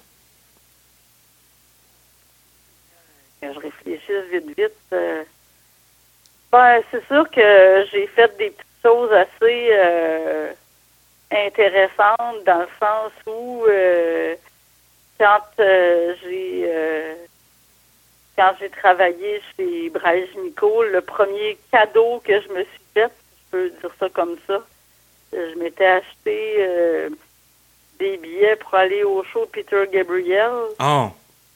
J'étais venu en 2002 au Colisée. Puis euh, là, je voulais y aller avec quelqu'un, mais je trouvais personne qui pouvait ou qui voulait venir avec moi. à un moment donné, je me suis dit, là, tu as deux choix, Lynn, ou bien tu tu y vas tout seul ou bien tu y vas pas. Hmm. ça n'a pas de sens que j'aille payer un billet pour pas y aller puis le regretter. Effectivement. Fait que finalement, j'étais un peu stressée, mais je l'ai fait pareil. J'étais allée, euh, allée toute seule. OK. ça a été quand ben, quand je suis arrivée là, oh oui, quand je suis arrivée là, ben, Là, dehors, on m'a demandé, là, euh, ben là, t'as un billet, t'as deux billets, veux-tu euh, vendre le billet à quelqu'un d'autre pour avoir quelqu'un d'autre à côté de toi? Puis là, j'hésitais parce que je me disais, ça peut aussi bien euh, être le fun comme que je peux pogner quelqu'un de bien tannant, puis ouais, on que, sait pas, que, que je regrette mon show parce que quelqu'un qui sait plus ou moins se comporter puis qui va me gâcher l'expérience. Mais ça a bien été. Puis à la fin, quand tu parti de là, euh, il y avait des gens dans ma rangée qui, euh, m'ont aidé. Puis, euh, là, c'était drôle parce que c'était un, petit couple qui retournait chez eux, mais on s'en allait pas dans la même direction. Fait que là, je leur, avais demandé, ils m'ont demandé où c'est que j'habitais. Je leur ai dit, moi, j'habite à Sainte-Foy. Ils ont dit, ben là, ça marche pas. Nous autres, on s'en va à Beauport, puis on a déjà la gardienne qui attend à la maison, fait qu'on peut pas aller te reconduire. Je regarde, c'est pas nécessaire. La seule chose que j'aimerais, c'est que vous me laissiez au, euh, au coin là, euh, la première puis de la 18e où il y avait un, métrobus qui passait. Moi, ça me posait pas de problème. On est arrivé au dépanneur, puis euh, il y avait déjà un autobus qui était là. Fait que je l'ai pris, je me suis rendue jusqu'à jusqu'à l'université. Puis euh, rendu là, euh, j'ai fait un petit, euh, un stop, un stop, puis après ça, j'ai pris un taxi pour me retourner chez nous. Le trois quarts du chemin était fait. Ça que t'as passé quand même J'étais bien fière d'avoir fait. Je m'en ai pas trop vanté au début parce que je me disais, ça, il y a du monde qui font capoter.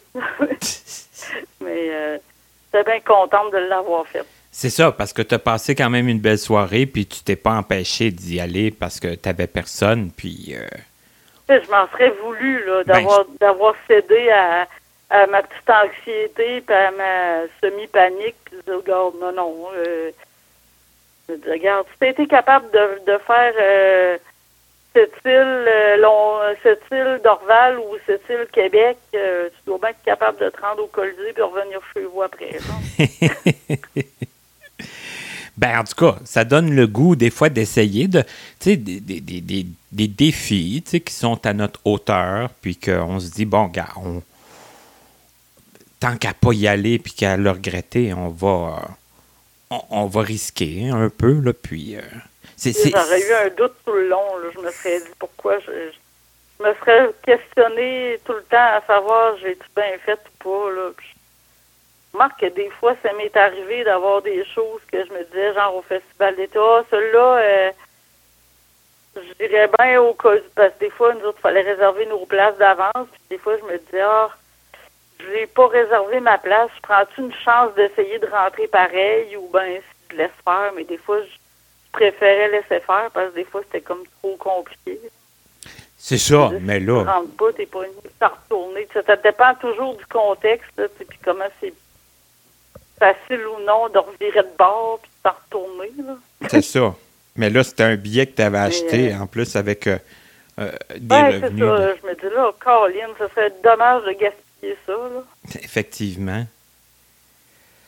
Ben, ça, ça, c'est ça. Ça prouve qu'il hein, faut, faut, euh, faut, faut, foncer dans la vie. Hein? Ah oui, puis des fois, euh, je ne dis pas que j'essayerais nécessairement tout. Des fois, il faut, faut, faut voir si on se sent capable. Des fois, euh, pas mieux si tu essayes de quoi, puis là, tu es en panique, puis euh, tu es complètement perdu, déstabilisé, mais si tu sens que tu es tu juste un petit doute, mais que tu penses que tu es capable de le faire, moi, je pense que ça vaut la peine d'essayer. Faut, faut, suivre notre feeling. C'est comme. Moi, c'est comme ça, je vois ça. Ben, c'est une très belle façon de le voir. Et puis, euh, ben, chacun peut dire, euh, euh, chacun peut mettre un peu comme la limite sur les choses qu'il veut essayer, puis à, à, quel point il se sent à l'aise. Mais moi, je pense que c'est une très belle façon de, de le percevoir. Je pense qu'il ne faut pas non plus embarquer trop dans, dans les comparaisons parce que souvent, les gens nous comparent entre non-voyants, puis ah, je connais un tel, il est capable de faire ceci, je connais une telle qui est capable de faire cela. Moi, si j'avais un message à lancer, c'est qu'on est toutes des personnes différentes, avec des capacités différentes, avec des intérêts différents pas vrai qu'on est tous des accordeurs de piano. Qu'il y en a de moins en euh, moins, C'est pas vrai qu'on est tous des bons lecteurs de braille, qu'on est tous bons dans, dans la popote, dans je ne sais quoi d'autre, ou dans le tricot, ou dans... Moi, je suis zéro manuel, fait que je partage un peu euh, ton, euh,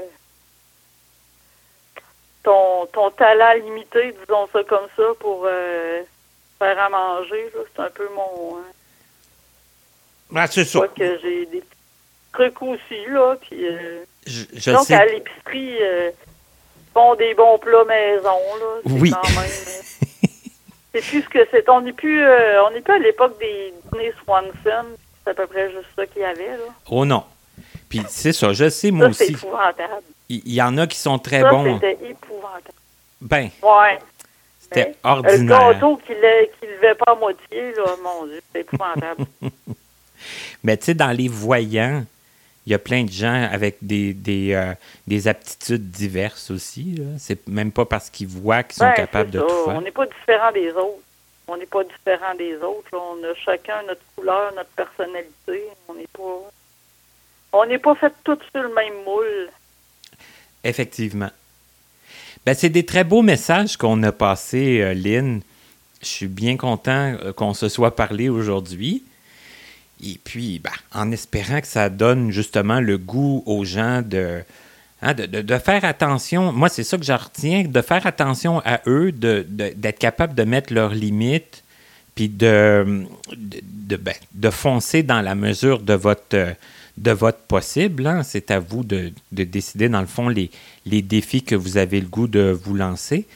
Puis, pour les voyants qui nous écoutent, hein, ben, c'est ça. Hein, chaque personne non-voyante est différente, ses, ses intérêts, ses capacités, puis euh, c'est pas parce qu'on ne voit pas qu'on est capable de tout faire les mêmes choses ou de pas faire les mêmes de ne pas être capable de faire les mêmes choses. Je pense que venez, nous, venez nous le demander sans, sans prétendre que et on va. Ben, c'est ça. D'ailleurs, c'est là que je m'en allais un petit peu parce que quand on avait notre de dépliant du bureau d'accueil à l'Université Laval, j'avais lu un, un, beau petit paragraphe que j'avais adoré, que je pense que ça vaut la peine, la peine euh, d'enseigner euh, à nos amis voyants. Euh, le concept est simple on connaît les lettres D, E et F, c'est le secret. D pour demander, E pour écouter, F pour faire. Hmm. Demander à la personne non-voyante si elle a besoin d'aide et si oui, comment l'aider.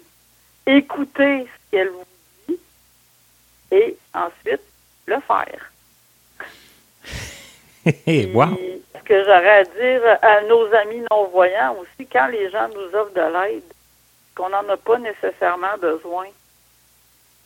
L'idée, c'est de remercier les personnes parce que ça aurait pu arriver qu'on soit vraiment mal pris.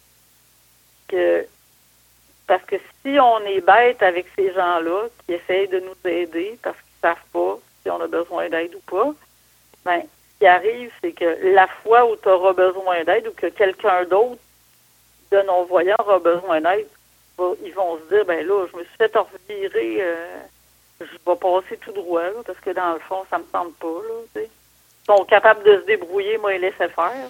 Encore une fois, on va passer dans, dans, la même catégorie que la personne qui a été bête, alors que nous, on on n'est peut-être pas bête puis qu'on avait besoin d'aide en plus cette fois-là.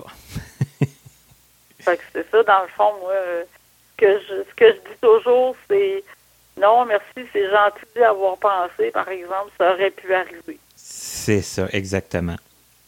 les gens sont contents, ils voient que, bon, euh, on n'a pas besoin d'aide. Par contre, on, apprécie euh, le, fait que les gens euh, s'en informent.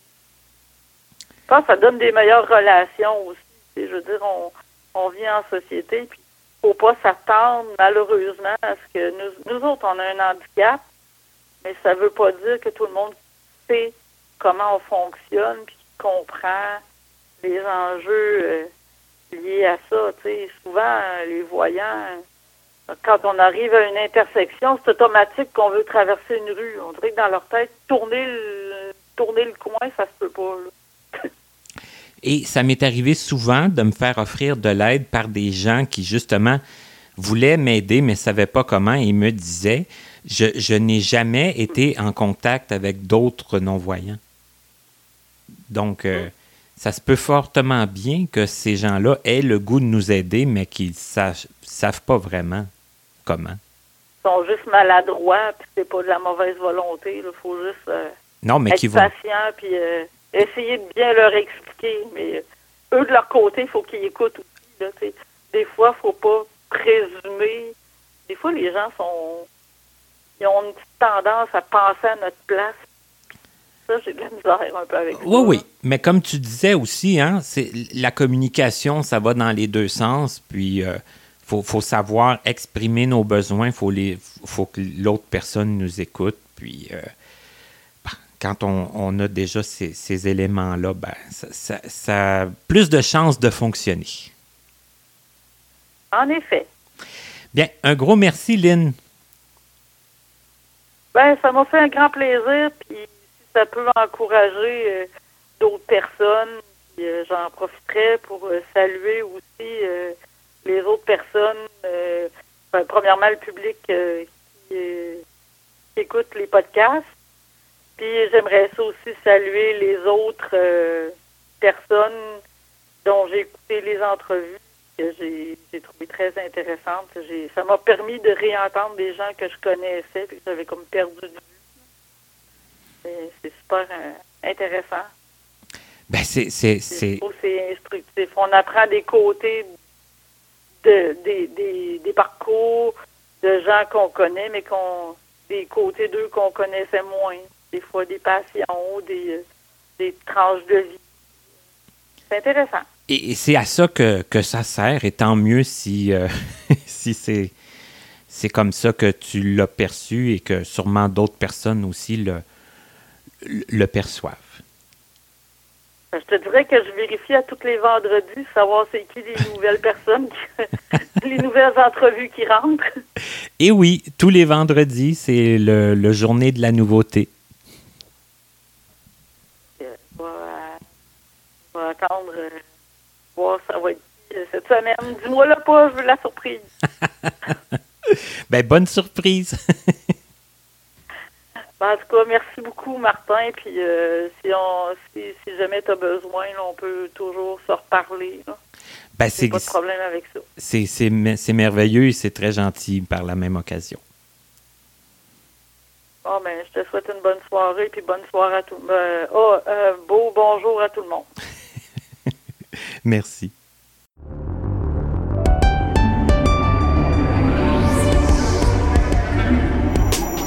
C'était Connaissez-vous avec Martin Chouinard. Collaborateur bénévole. Présentatrice Katia Darèche. Recherchiste Pierre Saint-Onge. Montage Frédéric Gauthier. Mise en ligne Stéphanie Carrasco. Musique Stéphane Pilon. Pour toute question, commentaire ou si vous désirez écouter ou réécouter nos entrevues, visitez notre site web au www.martinchouinard.com. En terminant, il est important de prendre note que les opinions émises par les invités entendus dans ce balado leur appartiennent et ne reflètent pas nécessairement la pensée des collaborateurs de Connaissez-vous. À bientôt!